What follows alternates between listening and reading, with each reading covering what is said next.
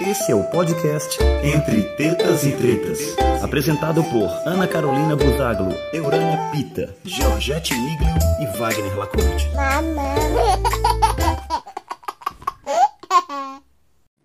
Oiê, Olá, tudo bom? Boa noite. boa noite. Vamos esperar quem tá faltando. Já já deve estar entrando aí. É. E aí, Wagner, como foi de férias? Conta aí pra quem. Foi Porque a gente, no, no, no, no episódio passado, a gente tava falando aí das tuas férias, que tu tava de sunga branca na praia. correndo atrás de menino. Eita! Oiê! Chegou a Oiê. Loia. Boa noite. Tudo bem? Boa noite, Pocket. Pocket, pocket. Tô pedindo pro Wagner contar aqui para quem ouviu o, o, o podcast passado, para ele falar um pouquinho das férias dele de sunga branca lá na praia. Sunga- Sunga branca sem forro, correndo atrás de menino. Ô, coisa boa. Perrengue chique, perrengue chique. Ai, ai. Gente, quem sabe a Georgette apareça por aqui, pode ser que ela entre ou não, a Georgette é dessas. E vamos começar mais um episódio, sejam bem-vindos. E hoje a gente vai falar um pouco sobre feridas que não saram, né? Isso aí é muito comum na amamentação, muito recorrente. Na verdade, a gente ouve falar que mama tem que ferir mesmo, que é assim mesmo, tem que, tem que dar de mamar. Isso. Então, uma coisa que é fundamental vocês saberem: se tá machucando, tá errado. Não tem que calejar, gente, não tem que calejar. Gravem isso, coloquem no espelho, tatuem no braço, mas não tem que, não tem que machucar, não tem que calejar. Isso é importante vocês saberem. E a gente vai falar um pouco sobre isso hoje, né? Para começar, vamos, é, eu vou trazer aqui as evidências, né? O que que as evidências científicas nos trazem? Que o, o, o causador número um de desmame precoce é dor ao amamentar, né? E as feridas entram aí.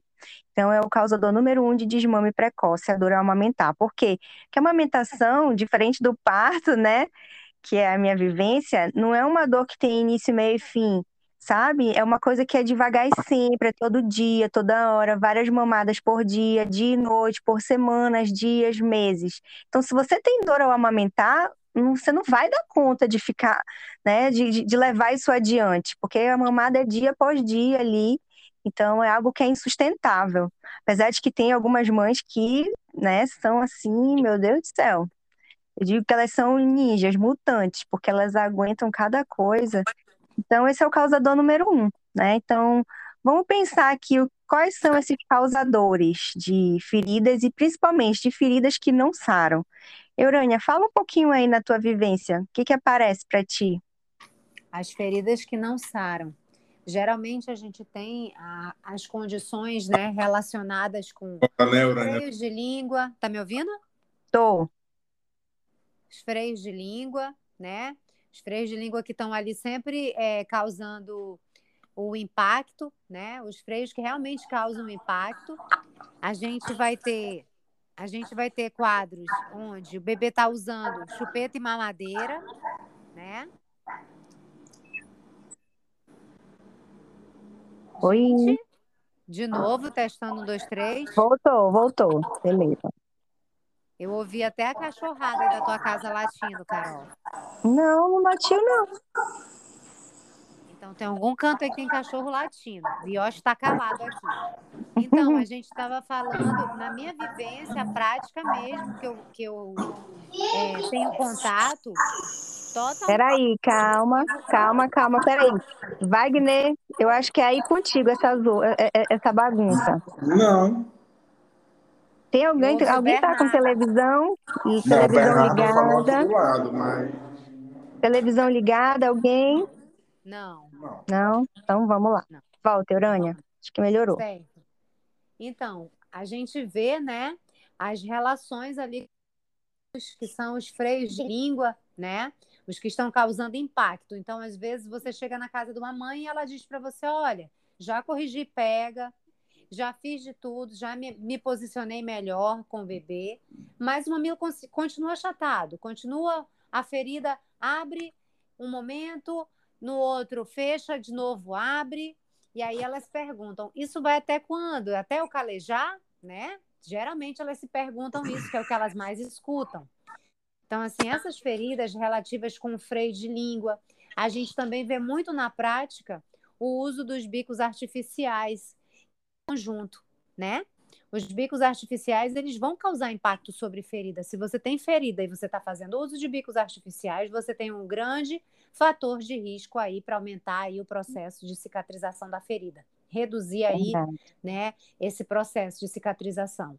Outra coisa está relacionada com os bicos de silicone. As mães dizem para mim assim: ah, eu entrei com um bico de silicone porque a ferida do meu mamilo não sara. Então eu coloco o bico de silicone para eu me, me manter em sanidade, sem dor. Mas aí, gente, a gente vê a, as situações de maiores risco ainda. Se você tem uma ferida mamária e você aplica um bico de silicone, você, você vai ter um silicone roçando sobre um tecido de cicatrização que só vai piorar. Então, bico de silicone não foi feito para ser colocado em mamas com ferida mamária. Isso é sério. Vou falar um pouco do que eu vejo também, é, pegando, é, é, mudando um pouco do que a Urânia já disse, né? Porque isso aí é mais do mesmo. Se eu falasse de novo, é, eu vou ver aqui o que, que acontece que causam feridas de repetição. É, eu vejo muito, às vezes, a mãe sobrecarregada, uma mãe que amamenta o dia inteiro, sem rede de apoio, à noite amamenta o dia inteiro, então ela coloca aquela, aquele bebê na mama ali nas primeiras semanas, enquanto está acontecendo a, a, a, o estabelecimento da amamentação, o bebê tem que estar tá ajustando a pega, e aquela mãe dá um cochilo com o neném no colo, né? Aí, pum, o bebê fica assim um pouquinho é, é, desajustado no braço, e aí, tchá, ele faz aquela fissurinha. É muito comum as mães me procurarem, sei lá, com 20 dias, já quase um mês, e olha, não, essa noite ele, ele me fez uma fissura. Tava tudo bem, tava tudo indo bem, não sei o que aconteceu. Eu falei, deixa eu adivinhar, foi três da manhã que isso aconteceu. Ela foi, foi três da manhã. Geralmente é nesse horário que a mãe tá assim já fora de si, no de limite. tanto sono, no limite. Uhum. Então, assim, ela não ajusta a pega, ela coloca o neném para mamar naquele, no modo automático, e isso acontece também, né? Então, o que, que é importante a gente lembrar para as mães? Que a amamentação é algo novo para a mãe, mas também é para o bebê. O bebê nasce com um reflexo de sucção ali já, né, inato. Mas aprender a, mam a mamar, a bocanhar, isso aí é, é aprendido. Então, uhum. tem que estar tá corrigindo, tem que estar tá ajustando, o neném tem que estar tá alinhado, tem que estar tá barriga com barriga. E falando em alinhamento, acho que o Wagner também pode entrar aí e falar o que que é, é, porque essa parte mais voltada para a osteopatia, eu, eu, confesso que eu não sei falar de maneira técnica, né?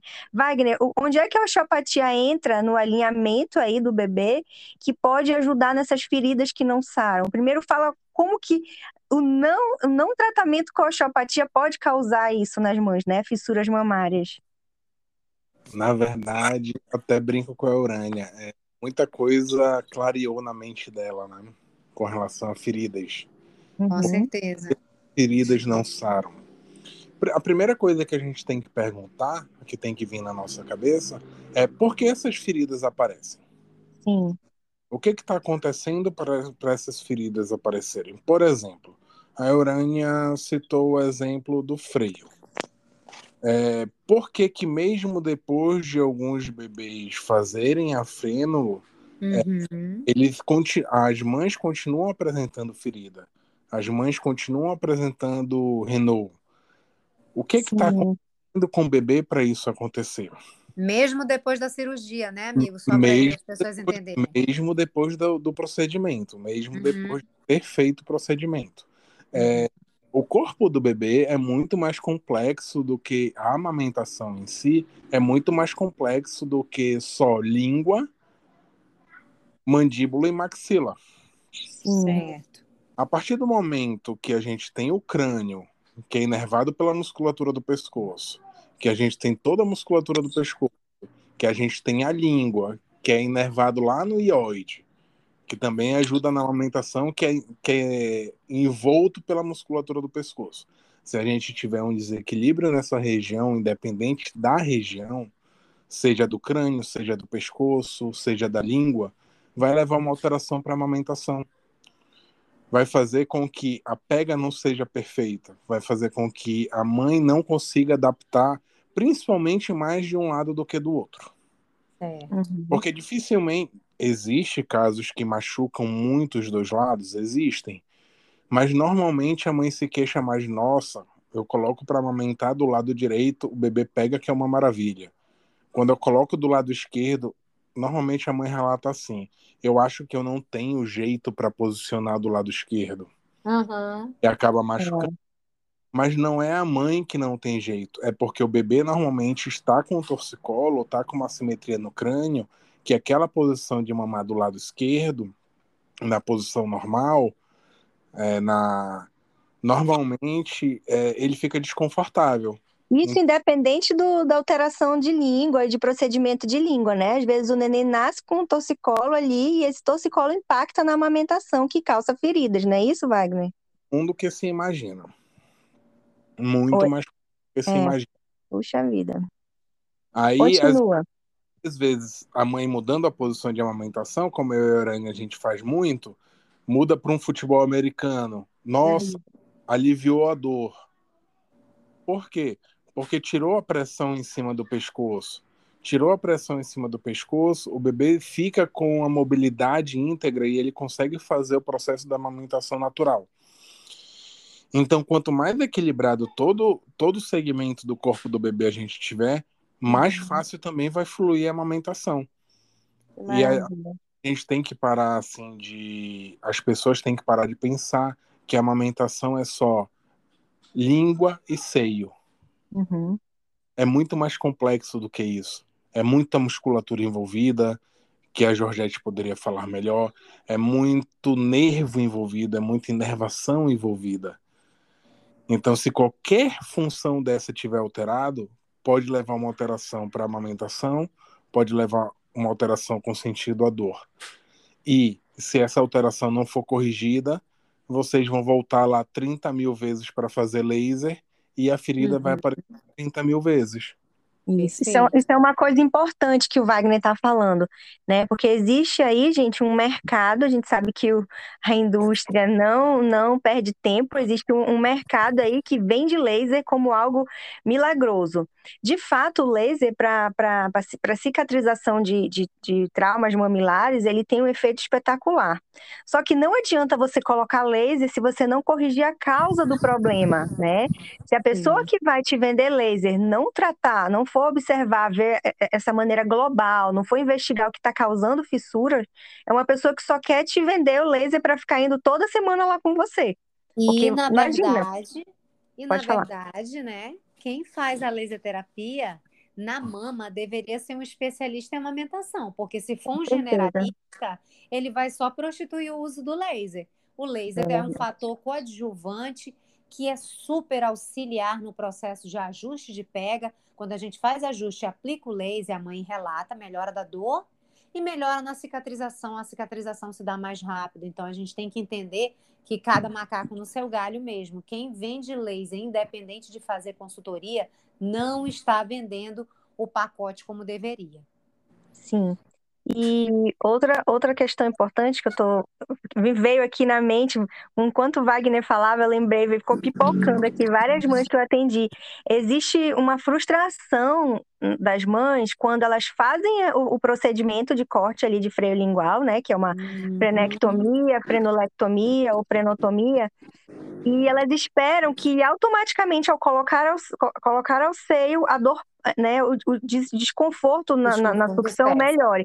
Isso Uhum. acontece, a gente vê acontecer com algumas mães, elas falam, parece que tirou com a mão, mas não é sempre. Então, assim, tem mães que falam, meu Deus, eu cortei a língua do meu filho, parece que piorou. Ou então eu cortei nada mudou, poxa vida, meu fi- eu expus o meu filho a um procedimento, né, investi dinheiro, e agora? Né, eu, eu cansei, já cansei de ouvir isso de mães. E aí você tem que trazer essa mãe, né, para o foco e dizer assim, olha, não é só a língua, né, não é só o que o Wagner falou, não é só a língua, não é só a mandíbula, não são só as mamas.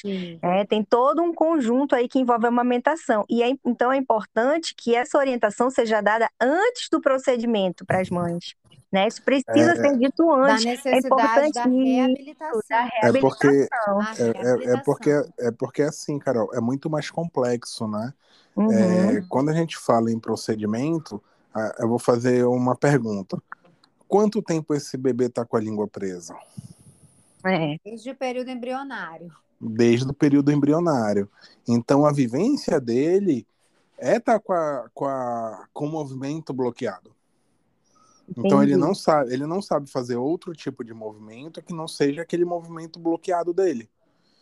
E Afinal bebê... de contas, os bebês já ficam ali exercendo a sucção desde o útero, né? A gente vê sim, na ultrassom ele sim. sugando a mãozinha, sugando o dedinho, a gente já vê isso desde sempre. Sim, aí a partir disso, é, se toda essa região ela está alterada, é, às vezes tem que existir um trabalho mais multifatorial no bebê, um trabalho mais interdisciplinar no bebê para ele poder conseguir exercer aquela capacidade integral dele.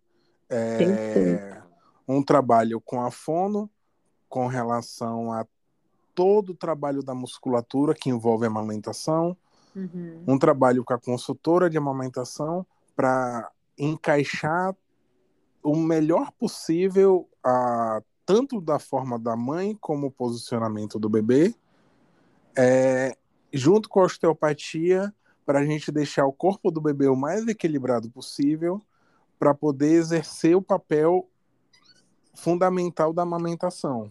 Uhum. E aliado também, tudo isso aliado ao pediatra, né? Que vai Tem avaliar falta, né? como é que tá o ganho de peso, né? Porque a partir do momento em que você faz o procedimento na língua, ou não, né? Uma mãe que tem dor ao amamentar, por, alguma, por algum outro fator, isso, isso é ajustado, a gente tem que, a gente vai ter aí um ganho de peso, né? A criança vai mamar melhor, uma mãe que vai relatar menos, então tem que estar tá alinhado aí.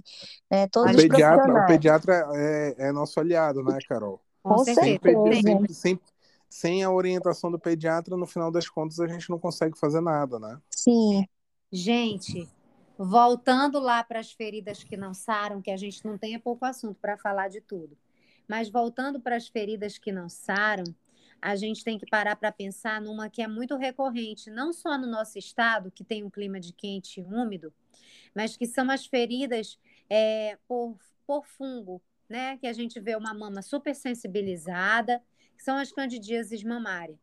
Então, essas fungo feridas. Por si só, Eurônia, né? fungo por si só é um negocinho chato de tratar, né? Sim, Pensa no fungo de região, unha, gente. Fungo de região... unha, pelo amor de Deus, a gente leva Sim. quanto tempo para curar um fungo de unha? Imagina na mama ali, que o neném tá o tempo todo mamando, né? Então demora pois é. mesmo. É. A gente pensando Acaba, nesse inclusive, caso... passando para o neném, né? Exato.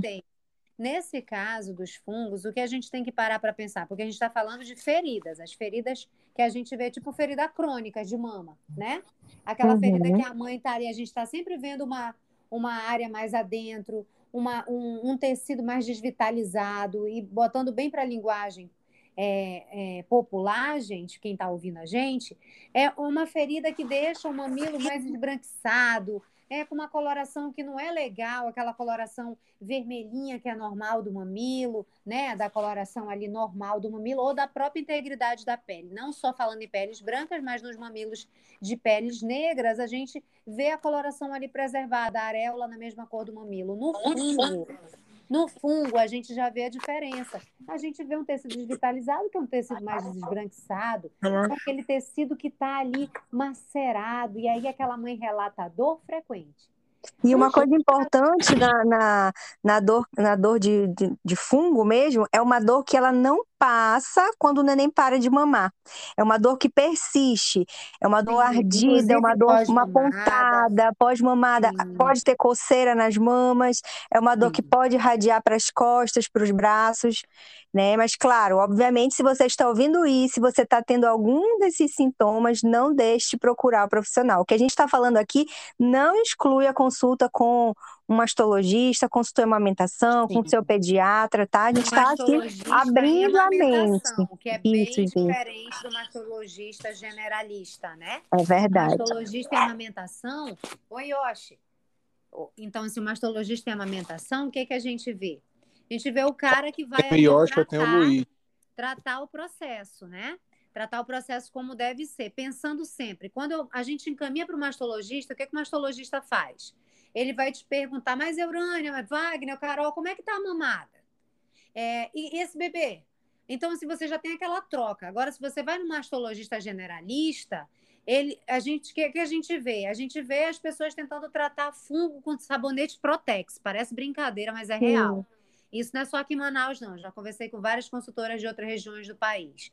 Então, assim, quando a gente encaminha para o mastologista em amamentação, a gente está encaminhando para o profissional que vai tratar, que vai avaliar. Muitas das vezes tu encaminha pensando é fungo. Quando chega lá, não é só o fungo. Tem o fungo e tem o fenômeno de Renault, né? Que também já é uma, uma doença da amamentação aí por conta de pegas é, sucessivas erradas que levam. Na verdade, tem um conjunto de coisas, né, amiga? Tem, tem, tem erro, de, tem questões de medicação usada por muito tempo para o fungo, mas assim, em si, o fenômeno de Renault ele vai acontecer com uma dor exclusiva sobre o mamilo, onde você vai ter irradiação mamilar, vai ter esbranquiçamento de mamilo, seguido de enrubescimento. E essas causas, essas causas podem estar tudo relativa com o processo da pega errada do bebê, uhum. na maior parte dos casos. Então, assim, Porque o, o Renault nada mais sabe. é do que uma lesão de repetição, né? Uma mãe que tem uma lesão uma, duas, três, dez vezes, que seja por uma língua né, alterada, por uma, alguma disfunção ali muscular, algo. Então, essa lesão vai ficar acontecendo, língua retraída. Levar. Isso, essa, uhum. essa lesão vai acontecer ali dia após dia. Trata um pouquinho, continua. Por quê? Porque não está tratando a causa. Uhum. Então, isso aí pode trazer um fenômeno de Renault. A gente não ouve muito falar em fenômeno de Renault, né? Na verdade, tem profissionais da área materno-infantil que não conhecem o não fenômeno é. de Renault e não sabem uhum. tratar. É tão então, imagina, se o profissional não sabe, faça ideia pobre da mãe, gente. A mãe fica mais perdida que segue em tiroteio, Sim, né? E falando agora um pouquinho da minha é, e falando um pouquinho da minha área, é, e falando um pouquinho da minha área, esse é algo que acaba com o emocional de qualquer cristã né? Eu canso de ouvir as mães falarem, cadê aquela parte? Quando é que vai chegar a hora de eu ter prazer na amamentação? Quando é que vai chegar aquela hora da foto bonita, que eu vou estar serena e bebê olhando para mim, aquela troca de olhares? Cadê essa parte? Ninguém me disse que, não, que tinha outra parte além dessa. Então, assim, aquela mãe que nesse momento ela já está com a confiança nela aí no saco, né? Já está com a confiança minada, já está com a autoestima lá embaixo. Enfim, tem vários fatores aí que compromisso já impacta a produção produção de leite dessa mãe, porque a mãe está exausta, está com dor, está insegura. Então, tudo isso impacta né, na amamentação, essas feridas que não saram. E a gente tem que lembrar também, né, gente? A amamentação, tem muita gente que pensa assim, a amamentação é a saúde do bebê. Ah, o bebê está ganhando peso, está tudo bem. Mas e a mãe? Mãe, como é que está né? o fator emocional? Como é que está o enfrentamento dessa mãe? Porque a dor, ela é um dos principais fatores de risco para desmame precoce.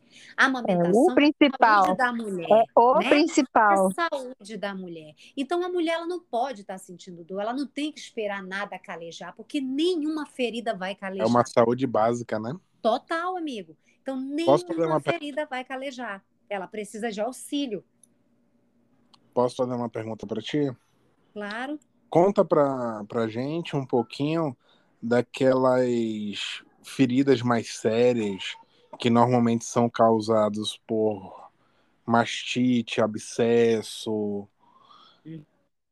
São coisas mais profundas, são coisas mais perigosas para mãe, levam um risco maior. Conta um pouco para gente as feridas crônicas, né? essas feridas mais graves aí, que, que tiveram necessidade muitas das vezes de uma intervenção cirúrgica, de corte e tudo, é um tipo de lesão que a gente tem que ficar muito de olho, né? Se de repente, porque o risco é iminente de acontecer novamente. Então a mãe está ali tratando, como a gente acompanha. Ah, fez um abscesso, a mastologista está ali funcionando e, mediante a isso, tá o osteopata tratando da disfunção do bebê, tá? o fonoaudiólogo juntando ali no processo, no processo de disfunções orais, e aí tá a gente na consultoria de amamentação, tá eu, a Carol, né? Tá eu, tá a Georgette, uhum. então a gente está no tratamento da ferida. Para esses tratamentos de ferida, a gente tem que ter, a gente tem que ter tato, tipo, tem que ter expertise. Não é qualquer pessoa que diz, ah, eu vou trabalhar com amamentação e eu vou trabalhar com ferida de mama. Toda ferida de mama tem um risco ah, de uma infecção generalizada para aquela mãe. Então a gente tem que estar tá muito atento, principalmente para a mãe. Quando eu pego uma mãe com essas feridas, eu fico atenta a ela, porque muitas das vezes o bebê ele está mamando só o peito, está mamando a mama do lado contrário. E o outro a gente está extraindo com bomba, a gente está com manejo de mama. Ou muitas das vezes a criança está no uso da fórmula, porque ainda bem que existe né, a ciência e a gente pode juntar, juntar as coisas aí quando a forma é necessária. Então, para essas feridas, a gente tem que ter um manejo adequado, principalmente todos os consultores que trabalham com amamentação, seja pediatra, seja qualquer profissional uso de luvas, uso de EPIs para lidar com essa mama, não tocar nessa mama de qualquer jeito, sem ter lavado a mão, ter colocado uma luva. Então, a gente tem todo esse manejo que é necessário. E, claro, é uma avaliação diária, onde você está vendo um edema que não é fácil, aquela mama, um endurecimento, que você vai com manejo dia a dia até que esse bebê volte a mamar nessa mama né? Então tem que ter muita cautela, muito tato, muito sentimento pelaquela mãe. Não é nada brusco na mama, a gente tem que ir realmente com cautela. É bem complexo.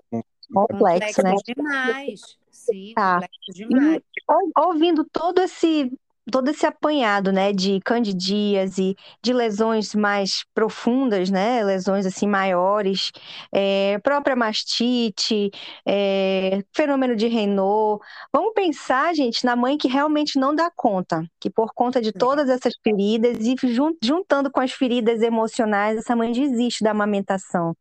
É, vamos, vamos deixar aqui, né, a nossa mensagem que essa mãe é uma mãe que deve ser acolhida também, né? Todo mundo tem um limite limite. Essa mãe, ela não é menos mãe porque ela não deu conta, não conseguiu, né? E assim, isso não é algo que é só com você. Isso é muito comum, na verdade, é o causador número um de desmame precoce, é, são as, é, é, a dor ao amamentar, por conta de feridas que não saram, né? Então, assim, você que está agora ouvindo a gente, né, que está pensando, que tá, é, que chegou no seu limite, que quer desmamar, que não dá conta, né? Saiba que você tem todo o nosso apoio e de, de profissionais que realmente abraçam a amamentação, você também tem que ter esse apoio, né? Porque a amamentação não é só alimentar, nutrir, deixar um bebê bem. A mãe tem que estar tá bem. Como é que essa mãe vai exercer um maternar se ela não está em condições de acolher essa criança, não é mesmo?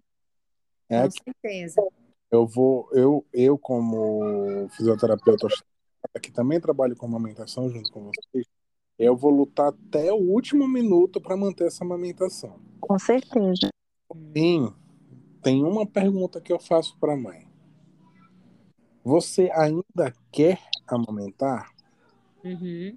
Se ela chegar para mim e falar, não, Wagner, não, tio Wagner, é, cheguei no meu limite, eu não quero mais. Certo. Eu vou dar um abraço nessa mãe e vou apoiar a decisão dela. Com certeza. Isso aí. E Com mais... certeza. A gente tá junto, não é só para botar o bebê para mamar no peito, a gente tá junto também para elevar essa mãe, entender que, que ela está sendo abraçada a causa dela. Ah, tá. Em primeiro lugar está ela, né? Eu digo que está ali em primeiro lugar a mãe, porque se está tudo bem com a mãe, vai estar tá tudo bem com o bebê. Tá ótimo, exatamente. E é, só ela, ninguém mais do que ela, sabe que ela sentiu. Uhum. Por, mais, por, por, mais que ela tenha rede de apoio, a dor é no mamilo dela. Né? No, a dor é no mamilo dela, o, a exaustão é dela, né? Enfim, o emocional que está ali abalado, mexido, é dela também. A gente tem que parar para pensar, gente, que essas dores elas são potencializadas por um emocional abalado. Né? Uma coisa é você estar tá ali sentindo dor um dia, dois dias, três dias, quatro é dias, não a, tem quem aguente. É a famosa dor psicossomática. Sim. Mas é uma dor que existe, ela acontece, tá? Ela realmente está acontecendo, mas quando tu pense em amamentar tá quando, o bebê, quando, quando o bebê tá abrindo a boca para fazer a pega, tu já tá sentindo a dor.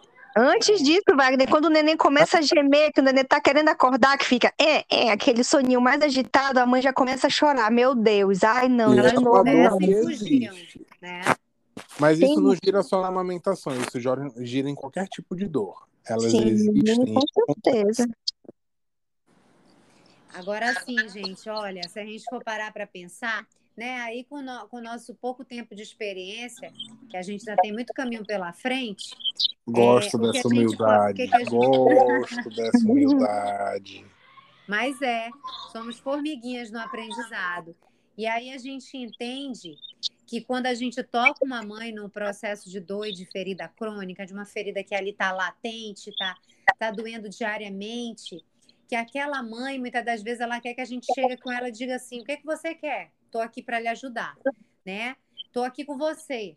Então, quando a gente vê essa mãe nesse limite dessa dor, a gente, primeiro, assegura o processo emocional para lidar com a amamentação. Quantas vezes eu chego com a mãe que está ali, que já perdeu o mamilo, tá com, com uma perda de tecido mamilar grave, o neném está mamando e o pediatra está dizendo: alguns pediatras. A gente sabe que tem os pediatras maravilhosos, tem os pediatras que eles precisam ainda se reciclar. Então, uhum. nos maravilhosos que a gente tem contato, graças a Deus, graças o que, a que Deus. a gente vê?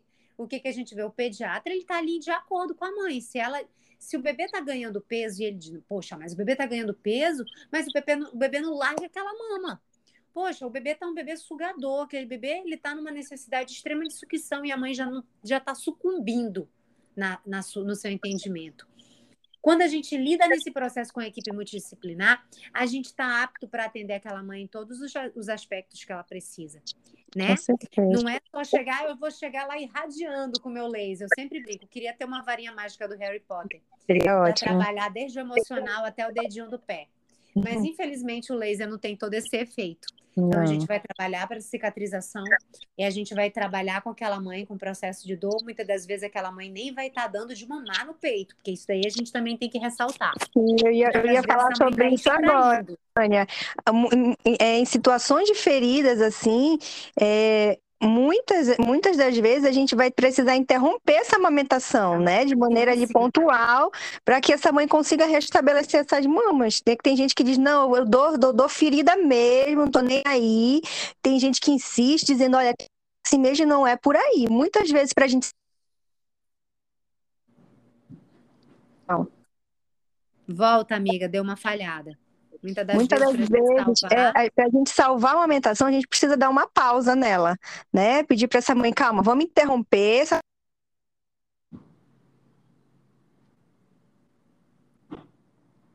Falhou de novo. Carol caiu? Eu acho que caiu. Pois é, em alguns momentos a gente acaba tendo que interromper essa amamentação para poder ter o tempo hábil de cicatrização, né, amiga? Sim, precisa. Muitas das vezes essa pausa vai salvar todo o processo cicatricial da mãe, né? Oi, Carol. Tá me ouvindo agora? Agora sim, agora você voltou. Tá, não, deixa eu só concluir, que eu estava dizendo que, às vezes, para a gente salvar uma amamentação, a gente precisa interromper essa amamentação por um tempo, né, para restabelecer essas mamas.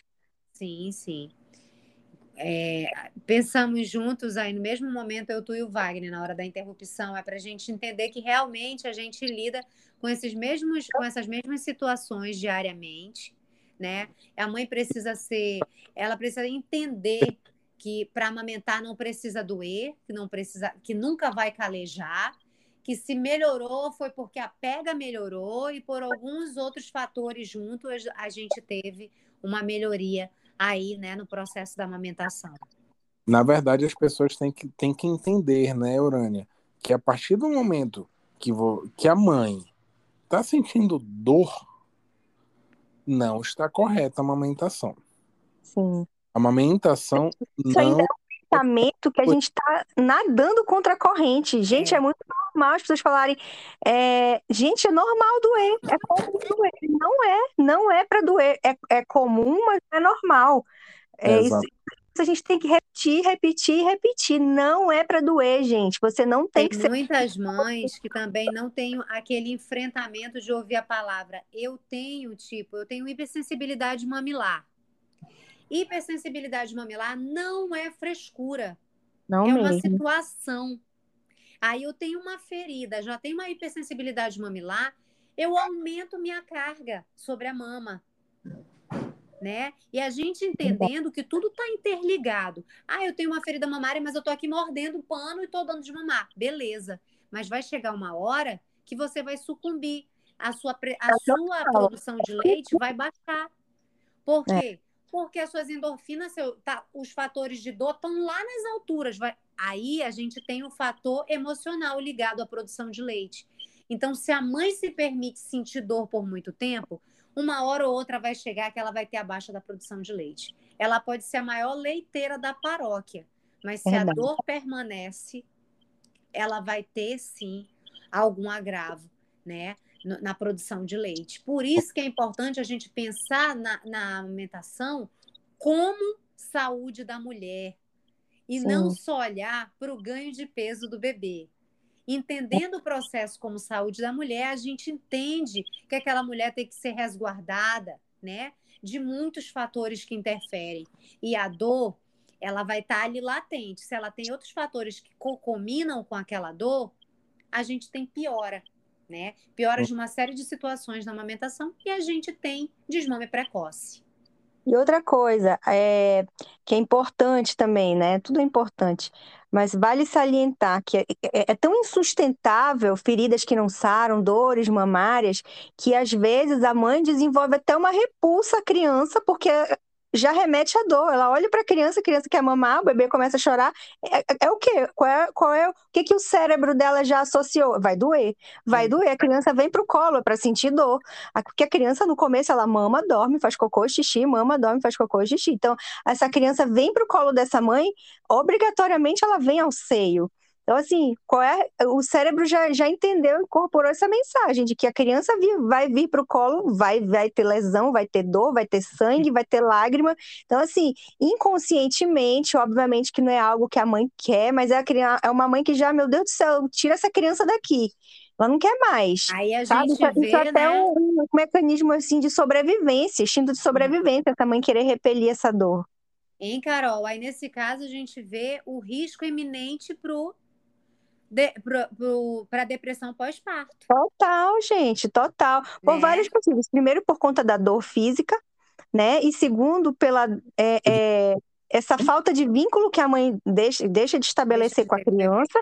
Então, fica aquele vazio, junto com o sentimento de invalidação, né? De, de, de desvalia, porque eu não consigo, não, não, não, não é prazeroso, não tá legal, então que lixo Não de tá mãe que eu sou não tá valendo a pena, então fica, que, fica aqueles pensamentos ruminantes ali. Então, gente, isso aí é um passo para uma depressão pós-parto. Oi, Wagner. Oi? Eu pensei que tu ia concluir alguma coisa. Não, não, não. Então, assim, a gente, a gente observa os fatores emocionais, a gente observa a diminuição da produção de leite com uma ferida mamária que, que não sara. A gente vê uma desesperança na mãe, o vínculo com o bebê cada vez mais afastado. A mãe não consegue olhar para aquele bebê e dizer meu filho.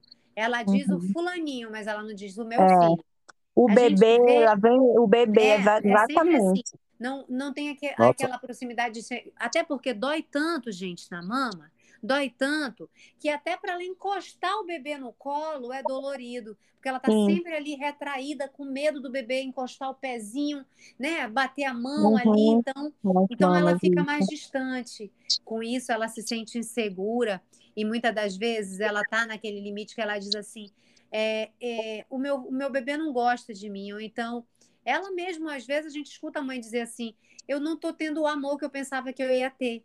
É duro, né, gente? É. Nossa, Mas- pesado. Acaba É fazendo. duro, mas a gente entende. acaba Hum, fazendo a pior ferida de todas, né? emocional. Sim, ferida Que é na alma, emocional. exatamente. emocional. A mãe Que- espera sentir isso, né? Que você chega na casa da família, aí vê a mãe com aquele olhar profundo. É, Uhum. parece que você tá, Aquele você olhar- tá num cenário de luto. Parece, que a Parece- família tá de luto.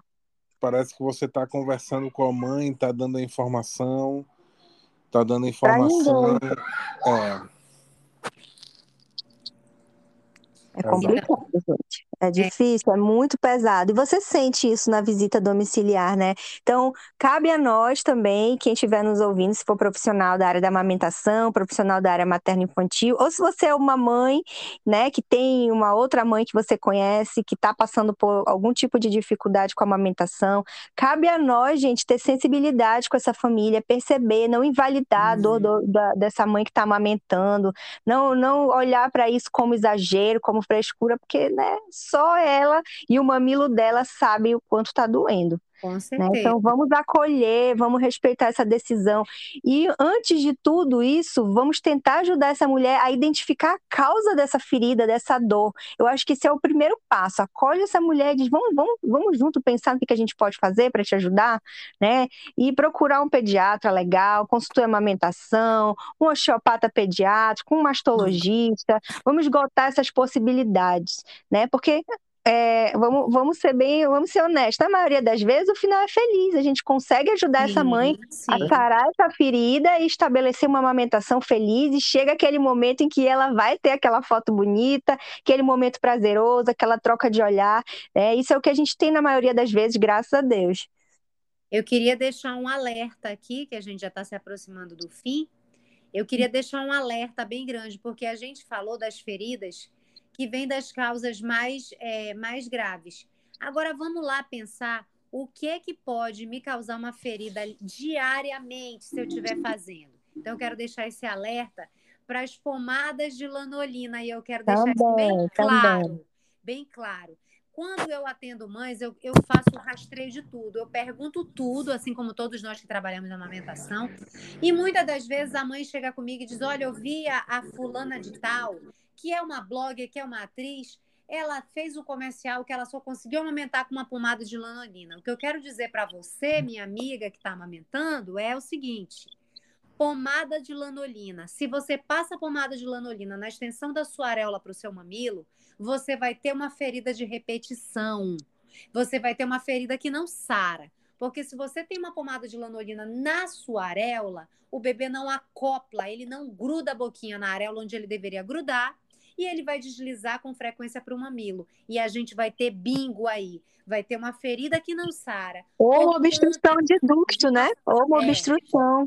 e outros processos que a gente sabe que causa. Mas assim, esse alerta fica que pomada de lanolina não trata a ferida. Não trata. Lanolina apenas hidrata, não trata a ferida. Ele faz é agravar, causando bloqueios de ductos e outros, como a Carol falou. Porém, se você passa porque na bula vem dizendo, porque a colega falou que não precisa retirar a pomada, essa pomada é super danosa e ela é um dos fatores de risco que a gente tem, porque o bebê não acopla na mama e desce para o mamilo, e ele luta contra a mama.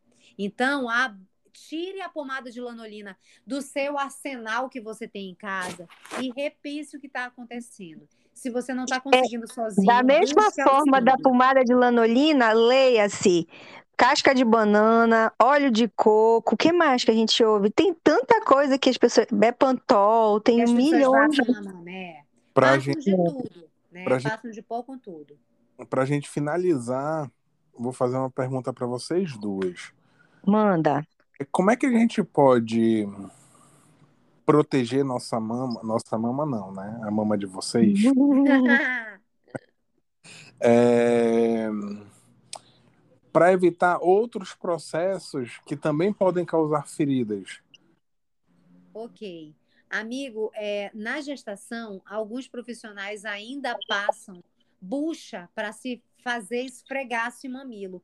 E eu já tratei grávidas, grávidas, com feridas mamárias por conta da bucha. Meu os Deus. produtos abrasivos, né? Então, assim, a gente não precisa tratar a mama com nada, gente. A gente, a única, o tratamento para mama é o quê?